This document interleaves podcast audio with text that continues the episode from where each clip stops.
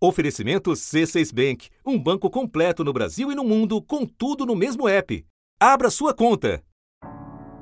A onda de rejeitos seguiu, impiedosa, revolvendo e escavando o solo por onde passava. 25 de janeiro virou nossas vidas de, de perna para o ar. Árvores foram arrancadas pela raiz. Estruturas de prédios, carros, tratores e até caminhões de 100 toneladas foram levados. Joga para ela a corda. Misericórdia. Por favor, me fuja. Me fuja, amor. Me fuja, me fuja, pelo amor de Deus. Surpreendidos pela avalanche líquida que se movimentava a 108 quilômetros por hora sobre a mina do Feijão, os 27 funcionários da Reframax que trabalhavam a céu aberto na escavação da estrada bloqueada para a instalação de uma tubulação não tiveram a mínima chance de se salvar. Nunca vou enterrar meu filho inteiro, mas pelo menos os ossos dele eu queria enterrar. Então a gente dorme, a gente acorda, aquela angústia esperando. Quando acontece dia deles encontrar algum fragmento, Aí eu fico apreensiva achando que é ela, sabe? E acaba não sendo. Então isso vai trazendo para a gente muita esperança e ao mesmo tempo muita angústia. Alguns foram arrastados por quilômetros. Afundou tudo, não vi mais nada. Só quando eu ia afundando assim, me deu um aperto no meu peito, assim, eu falei, se fui, né? Em seguida, o tsunami de lama carregou parte da estrutura e o telhado galvanizado veio abaixo. O ajudante-geral Antônio despencou de uma altura de 7 metros. Desesperado, pensou no filhinho de seis anos, Davi, e berrou o nome dele com toda a força. Não, não esquece hora nenhuma né, da pessoa que a gente ama. As palavras que você ouviu até aqui, na minha voz, são da jornalista Daniela Arbex em seu novo livro, Arrastados. Dentro de poucos dias, o rompimento da barragem B1 da Vale, que matou 270 pessoas, completará três anos. É um marco temporal, mas para muitos, a tragédia ainda está em curso. Seis vítimas não foram encontradas até hoje, apesar dos esforços dos bombeiros que nunca interromperam as buscas. O Corpo de Bombeiros tem um compromisso de ficar aqui até encontrar as seis vítimas que ainda restam, trazendo um pouco de tranquilidade, um pouco de consolo, um pouco de alento para essas famílias que têm tanta expectativa de encerrar essa história tão dolorosa. É sobre essa história gigantesca que eu converso com Daniela, minha convidada neste episódio. Da redação do G1, eu sou Renata Loprete e o assunto hoje são os arrastados nos três anos de Brumadinho. O que a Vale já sabia antes do maior desastre humanitário do país. E a luta inacabada das famílias das vítimas por justiça, reparação e a chance de tocar a vida. Sexta-feira, 21 de janeiro. Daniela, o teu livro faz uma reconstituição impressionante a partir das histórias de dezenas e dezenas de pessoas. Eu quero começar te pedindo que conte a história que, de certa maneira, fundou a construção do teu livro. Pode ser? Eu estava no momento do rompimento da barragem, eu estava dentro de um ônibus que me levaria do aeroporto de Porto Alegre para Santa Maria, no Rio Grande do Sul, porque eu tinha prometido aos pais que perderam filhos na Boate Kiss que eu passaria no Rio, no Rio Grande do Sul os eventos que marcariam seis anos da tragédia. E aí eu fui surpreendida pelo rompimento da barragem. Imediatamente depois da notícia, eu fui procurada nas redes sociais por familiares e amigas de uma engenheira da Vale chamada Isabela Barroso Câmara Pinto, que me pediam ajuda para localizar a Isabela, que naquele momento estava sendo considerada uma das desaparecidas. Mas o que mais me impressionou nesse pedido de ajuda foi que quando elas mandaram a foto da Isabela, era uma menina jovem, linda, e ela estava vestida de noiva. E eu fiquei muito impactada e pensando, meu Deus, mas qual é a história por trás dessa foto? E ali naquele momento eu prometi para mim mesma que se um dia eu fosse escrever sobre Brumadinho, a primeira família que eu procuraria seria a família da Isabela, e foi isso que eu fiz. Antes é, de fazer o livro, Renata, quando eu fui para Brumadinho, logo que eu voltei do Rio Grande do Sul, no início de fevereiro, eu encontrei uma cidade tão traumatizada, tão em choque, e mais do que isso, eu percebi que, que a gente tinha pessoas com muito medo de falar, porque eram pessoas que perderam suas casas, que perderam tudo que elas tinham e que passaram a depender da Vale até para comer, para moradia, então elas tinham medo do que elas iam falar. Então, naquele momento em que eu fui fazer a primeira reportagem, eu percebi que essas pessoas iam precisar de tempo, não só para digerir o que elas estavam vivendo, mas para elas poderem começar a falar sobre essa tragédia. E foi isso que eu fiz. Eu dei um tempo para elas para poder voltar e começar a fazer a próxima do livro. Eu ainda quero te ouvir sobre Brumadinho em outros momentos, a realidade local um tempo depois. Mas, embora a história da Isabela seja, como eu disse, fundadora, eu não resisto a te pedir que compartilhe conosco pelo menos outras duas histórias que se sobressaem muito no teu relato, a história do Lieuso e a história do Antônio, ajudante-geral da Reframax. Pode contar? São dois personagens muito impressionantes, na verdade, dois sobreviventes que precisavam sobreviver para contar o que eles viveram. Quando a barragem se rompe, a gente consegue colocar o leitor é, na cena e mostrar para o leitor exatamente onde estava cada pessoa no momento em que ela foi atingida pelo tsunami de lama. O Lieuso, ele era um perfurador, ele trabalhava como uma perfuratriz, ele fazia um trabalho naquele momento no nono degrau do maciço, na barragem de 86 metros de altura. Ele estava quase na crista da, da barragem do reservatório, quando, durante a perfuração vertical, a terra começa a tremer, ele e os outros quatro colegas de trabalho que estavam ao lado dele, ele era trabalhava para uma terceirizada, ele então ele é engolfado pela lama, por essa cratera que se abre, o carro em que eles estavam é, é, é também elevado e ele cai nessa cratera e ele é arrastado por quase um quilômetro. Foi a explosão, né? Foi para baixo. A sorte que não teve mais terra para cair em cima de mim, né? Mas a hora, tem uma hora eu passei igual num funil assim de terra e apertou eu e deu aquele aperto forte. Aí eu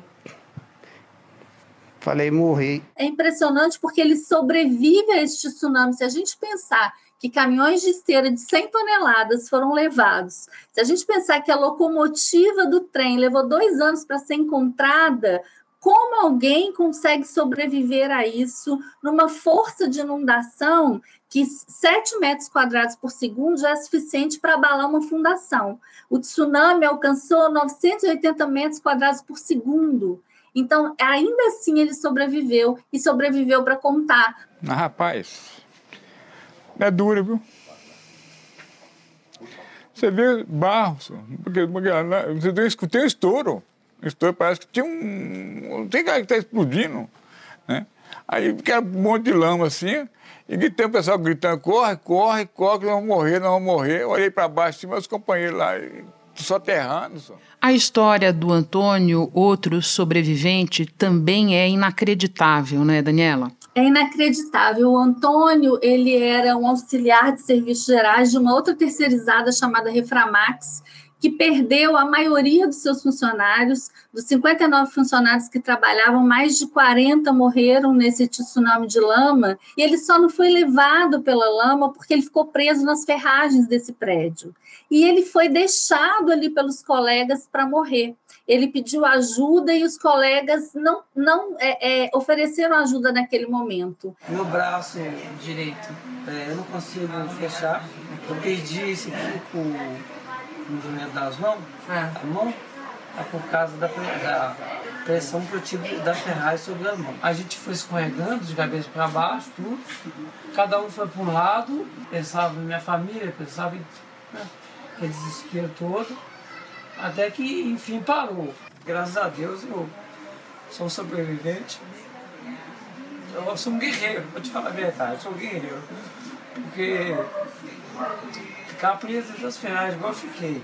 Mas não é fácil não, mas cada dia a dia a gente vai conquistando, né? E ele acaba sendo socorrido por estranhos, pessoas que não conheciam e que arriscaram a própria vida, mesmo com o risco de um novo rompimento de barragem, a barragem vizinha B1, a B6, e ele acaba sendo socorrido num trabalho incrível e muito emocionante desses dois, essas duas pessoas, esses dois anônimos e dois bombeiros. Daniela, você decidiu apurar e escrever um livro sobre um dos episódios mais cobertos jornalisticamente da nossa história recente.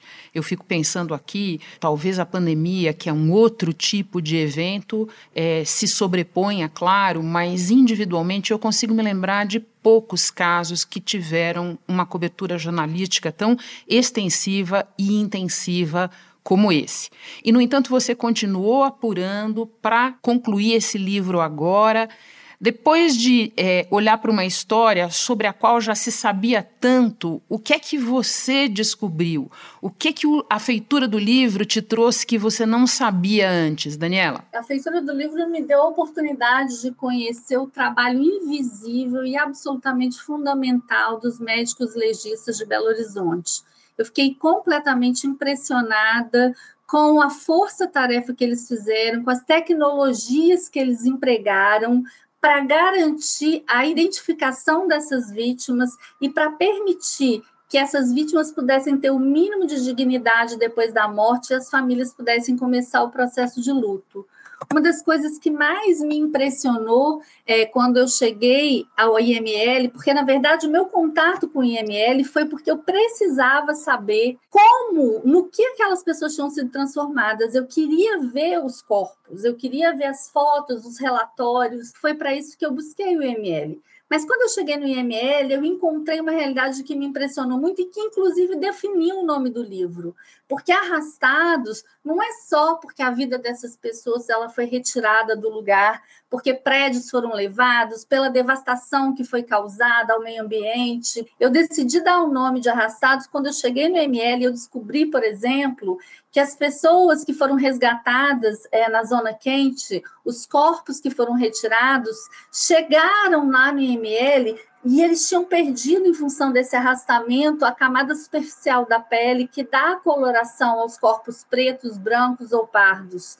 E aí todas as vítimas não podiam mais ser identificadas pela cor. Elas ficaram com o subcutâneo exposto, que é branco. E eu fiquei muito impressionada com, essa, com esse simbolismo dessa imagem, porque numa sociedade com tanto racismo estrutural, com tanto preconceito imposto pela cultura da branquitude, você perceber que essas pessoas se tornaram iguais na morte. Mas mais do que isso, é, o, o, trabalho desses médicos legistas é, de se colocarem não só no lugar das famílias, mas de vestirem literalmente a pele do outro. Um dos trabalhos mais impressionantes que eles fizeram, Renata, foi retirar a pele da mão dos cadáveres para reconstituir, tentar reconstituir a digital, calçar essa pele na própria mão, numa espécie de luva epidérmica, para que fosse feito um reconhecimento através de leitura biométrica. Você esteve no assunto não faz muito tempo para falar do caso da Boate Kiss, que foi recentemente a julgamento, tema de um outro livro teu. Você mesma contou para a gente no início dessa conversa que você estava indo para Santa Maria numa outra data, também relacionada ao caso da Boate Kiss, quando soube de Brumadinho.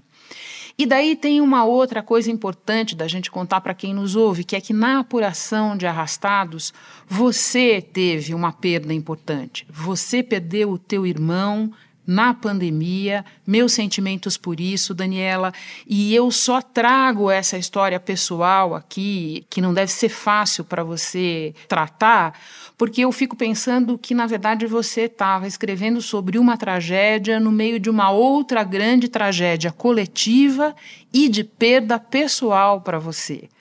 Como é que esse processo todo se relacionou e o que é que você leva dele, Daniela? Eu descobri é, com, a, com a morte do meu irmão por Covid que é brutal você não poder se despedir de quem se ama. Eu fico até emocionada, é, porque é, é, realmente brutal você não poder dizer adeus, você não, não poder segurar a mão da pessoa que você ama, é, você é, realmente não poder se despedir. É interessante que no meio do processo eu fiz esse trabalho é, numa pandemia, num momento de, em que a pandemia era mais letal no Brasil E para a gente contar uma história como essa, é impossível você contar uma história como essa com entrevistas feitas pelo computador. Eu precisei fazer trabalho de campo, então eu fiz 26 PCRs, porque eu precisava ir em segurança e voltar em segurança. E por conta disso e por conta da pandemia, meu último contato com meu irmão foi em janeiro. E é interessante que quando eu retorno de Brumadinho, em fevereiro, ele, ele estava infectado pelo Covid. E aí a gente não pôde se ver, ele, ele foi internado e ele acabou morrendo oito dias depois, eu não pude me despedir.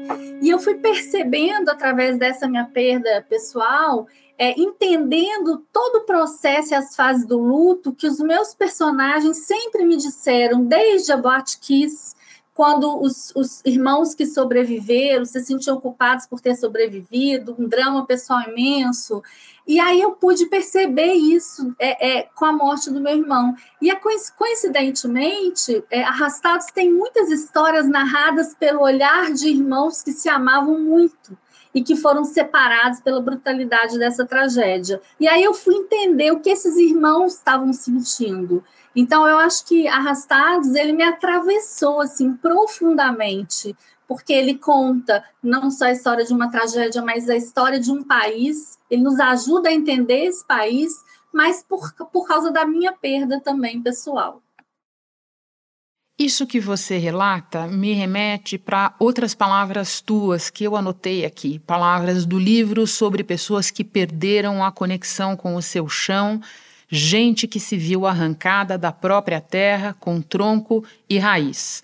Você falava há pouco de quando você esteve em Brumadinho lá atrás. Agora eu quero te perguntar da tua visita mais recente, quer dizer, fica evidente o quanto Brumadinho ainda precisa ser reconstruída do ponto de vista ambiental, do ponto de vista social. Uma das tuas personagens diz que a confiança das pessoas nas instituições também precisaria ser reconstruída. Conta um pouco para nós de Brumadinho agora, por favor. É, Brumadinho é uma cidade é, em reconstrução, mas em, em, todos os sentidos, porque é uma cidade que foi, que teve as suas relações sociais corrompidas por uma indústria de indenizações que dividiu a cidade. Meu maior desejo é que sejam todos punidos, mas infelizmente, né, a justiça, né, ela é lenta, ela é falha, mas eu creio também muito na justiça de Deus. Eu tenho confiança na justiça. Eu acho que ela vai acontecer. Ela tem que acontecer. Porque a morte deles não pode ter sido em vão. Eu, eu acredito que a morte deles, de todos eles, é para mudar uma situação. Quando a Vale resolve fazer pagamentos emergenciais e usa como recorte para o pagamento a questão geográfica, ou seja, todas as pessoas da cidade, independente se elas moravam perto ou não, se elas foram afet diretamente afetadas ou não, você divide uma cidade, você racha uma cidade ao meio. Mais do que isso, as pessoas que foram indenizadas, a Vale pagou mais de 2 bilhões de indenização até aqui, é, cíveis e trabalhistas, começaram a ser julgadas pela própria população. Então, isso criou um problema imenso social. Mais do que isso, a gente tem também é, é, toda uma questão ambiental que precisa ser restaurada, que vai levar décadas. O rompimento da barragem da Vale, em Brumadinho, devastou o meio ambiente na região. A lama atingiu plantações, áreas de vegetação e cursos d'água. Mesmo em locais onde os rejeitos não chegaram, a população está sendo afetada. A captação de água do rio Paraupeba, que abastecia parte da região metropolitana de Belo Horizonte, foi suspensa depois que ele foi atingido. A lama cobriu quase 300 hectares de Mata Atlântica e matou cerca de 4 mil animais. Produtores rurais perderam plantações e ainda não retomaram as atividades. A gente tem uma população completamente adoecida, um salto de tentativas de suicídio em relação aos anos anteriores à tragédia, com o consumo de medicamentos controlados em função de casos de depressão, é, com a incerteza sobre como será a saúde dessas pessoas em função da toxicidade dessa lama que afetou o solo, que afetou a água, que destruiu toda aquela biosfera ali. Que quando você é arrancado do seu lugar de origem, do lugar que você escolheu viver, que você passou a sua vida, você passa a ser de lugar nenhum. E eu sinto que essas pessoas, elas perderam essa conexão com esse chão e elas perderam a própria identidade. Espera só um pouquinho que eu já retomo a conversa com a Daniela Arbex. Com o C6 Bank, você está no topo da experiência que um banco pode te oferecer. Você tem tudo para sua vida financeira no mesmo app, no Brasil e no mundo todo. A primeira conta global do país e atendimento personalizado, além de uma plataforma de investimentos em real e dólar com produtos exclusivos oferecidos pelo C6 em parceria com o JP Morgan Asset Management. Aproveitar hoje o que os outros bancos só vão oferecer amanhã? Conheça o C6 Bank. Tá esperando o quê? C6 Bank. O livro mostra não só que a Vale sabia dos riscos de rompimento, mas também do que aconteceria nesse caso. Você pode nos resgatar essas evidências da tragédia anunciada? Claro, em 2017, a Vale foi alertada que o fator de segurança da B1 estava abaixo do mínimo aceitável, abaixo das normas internacionais. Mais do que isso, em junho de 2018 já havia circulado entre os empregados da multinacional uma planilha que eles chamaram de top 10, mas entre os empregados, ou seja, estou falando entre a cúpula, né? Não são uhum. os empregados do chão de fábrica. E era uma planilha chamada Top 10 Probabilidade, na qual constava um ranking com as 10 barragens da empresa em situação de risco acima do aceitável. E a B1, naquele momento, ocupava a oitava posição desse ranking, com probabilidade de rompimento por erosão interna. Se não bastasse isso, quase nove meses antes da tragédia, o plano de ação emergencial para barragem de mineração, que é um plano, é um estudo de, de cenário de desastre obrigatório que as mineradoras precisam fazer, previa que, em caso de ruptura hipotética do maciço, é, com alerta, cerca de 200 pessoas morreriam. E o que impressiona é que eles calcularam não só o número de mortes, com alerta, que eu digo é se, as sirenes é, fossem usadas, né? Impressiona que eles levantam não só o número de mortes, mas eles levantam o cenário de Dunbreak, né? O cenário da tragédia. E eles calculam por onde a mancha de lama passaria. E a mancha de lama passaria exatamente por cima de todo o setor administrativo da mineradora, como passou. A onda de lama e rejeitos de minério, ela vem destruindo com uma velocidade impressionante todo o terreno, toda a extensão do solo que vai cedendo e vai engolindo todo o entorno do complexo. Na parte direita, a locomotiva carregando minério ainda em ação, alguns carros estavam tentando desviar para outra direção mas tentam dar uma ré porque vê que a lama também chega do outro lado. É impressionante a capacidade de destruição dessa avalanche, uma espécie de tsunami de lama, rejeitos de minério. A gente sabe que a sirene é, não tocou, segundo o presidente da Vale, porque foi engolida pela lama. A terra vai cedendo e desabando em direção à lama e ela vem realmente numa velocidade muito grande, com uma força muito grande. Então é impressionante que, mesmo diante dessas informações, a Vale não tenha se mobilizado para retirar essas pessoas daquele lugar. Mais do que isso, eventos importantes que mostravam, alertavam sobre a estabilidade da barragem aconteceram em junho de 2018, quando houve um fraturamento hidráulico na colocação de drenos horizontais que buscavam melhorar a segurança, melhorar a situação de erosão. Esse fraturamento era um evento que deveria ter sido alertado para as autoridades públicas e ter parado o funcionamento da mina. Mas a Vale optou por não parar. Em nota, a mineradora disse que quase 12 mil pessoas foram indenizadas em Brumadinho e territórios afetados, o que representa um valor de mais de 2,6 bilhões de reais. Sobre a segurança nas barragens, a Vale disse que trabalha para que até 2025 todas as suas barragens, alteadas a montante no país, não estejam em condição crítica de segurança.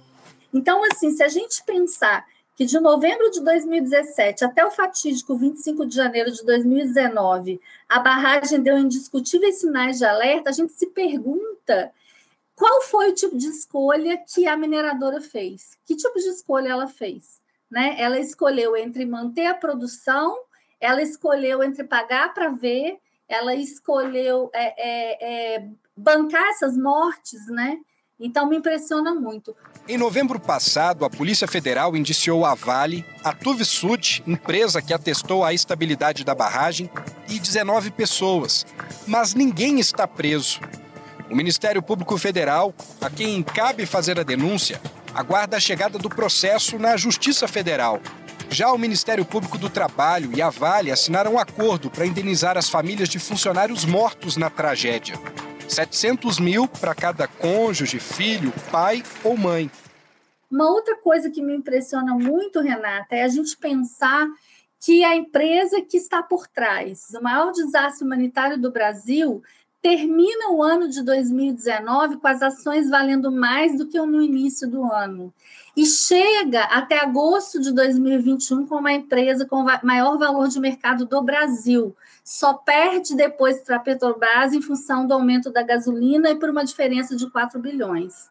Então, isso é muito impressionante, porque isso fala muito da história do país, de que valor a gente está tá conversando aqui, né? No livro você faz uma comparação interessante com o que aconteceu com a petroleira BP depois do desastre no Golfo do México, certo? Sim, porque é, é, nesse evento da BP, na verdade, o que acontece lá é que ela nunca mais se colocou num ranking de liderança a partir do, do, desastre ambiental que ela provocou, das mortes que foram provocadas. E aqui foi justamente ao contrário, porque a gente está falando de um modelo de negócio que, que, cria toda uma codependência econômica. Minas Gerais é um estado que tem uma, uma, uma minério dependência é, em relação às mineradoras, né? A gente tem aí é, 15%, é, o ferro representa 15% da economia de Minas Gerais. Então, toda uma relação de codependência que permite que a mineração, de forma predatória, ela continue funcionando, se estendendo e colocando outras e outras pessoas em risco e que outras situações de alerta estão é, aí. E mais um motivo de dor de cabeça para milhões de mineiros por causa das mineradoras. Mais da metade das barragens que foram analisadas pelo Ministério Público em Minas Gerais vão ter que passar por um, algum tipo de intervenção. Das 31 estruturas analisadas, 18 vão precisar de intervenção. Todas são de rejeitos de mineração da Vale. Três das barragens analisadas estão em nível 3 de emergência, quando o risco de colapso é considerado alto. Elas ficam nas cidades de Nova Lima, Barão de Cocais e Ouro Preto, na região central do estado. Na conclusão do livro, você resgata o slogan que foi usado pela própria Vale depois do desastre de Mariana. Mariana nunca mais. E daí aconteceu o Brumadinho. Brumadinho nunca mais, Daniela, ou esse risco não está afastado? Essa é, é, a grande provocação que eu quis deixar no final do livro, usando o mesmo mote adotado pela Vale após o rompimento de Mariana, que seria Mariana nunca mais. E eu conversei com muitos especialistas e perguntei: Brumadinho nunca mais? Infelizmente, nenhum deles pôde me dar, nenhum deles tem uma resposta segura sobre isso. E é mais do que isso, Renata. Se a gente pensar que o relatório de segurança de barragens de 2020, que reúne os dados mais recentes disponíveis sobre o assunto no Brasil, ele aponta um cenário ainda mais preocupante. Não é só Minas Gerais que está em risco pelo número de barragens em estado crítico. Nós temos hoje 122 barragens em estado crítico em 23 estados brasileiros. E eu acho que é pior ainda a gente saber que só 10% de todas as barragens do país tem informações consideradas seguras e ótimas referente à quantidade de dados disponíveis sobre elas. Significa que 90% delas a gente não tem dados que nos permitem entender todas as características do empreendimento e nos dê segurança para a gente saber como é que esses empreendimentos operam. E isso é absolutamente preocupante. Daniela, muito obrigada por compartilhar conosco essa tua apuração jornalística literalmente monumental. Boa sorte com o livro, bom trabalho. Obrigada, Renata, pelo espaço e pela oportunidade de estar com você de novo. E se você quiser ouvir mais sobre Brumadinho, eu lembro que o assunto já fez outros episódios sobre o caso. O de número 2, publicado em 27 de agosto de 2019, conta a história de Talita Cristina Oliveira, a última dos sobreviventes a receber alta hospitalar. E o de número 288, publicado em 2 de outubro de 2020, sobre a fiscalização de barragens no país. Este foi o assunto podcast diário disponível no G1, no Globoplay ou na sua plataforma de áudio preferida. Vale a pena seguir o podcast na Amazon ou no Spotify, assinar no Apple Podcasts, se inscrever no Google Podcasts ou no Castbox e favoritar na Deezer. Assim você recebe uma notificação sempre que tiver novo episódio. Comigo na equipe do assunto estão Mônica Mariotti, Isabel Seta, Arthur Stabile, Gabriel de Campos, Luiz Felipe Silva, Tiago Kazuroski, Gustavo Honório e Eto Oskleiter. Eu sou Renata Loprete e fico por aqui. Até o próximo assunto.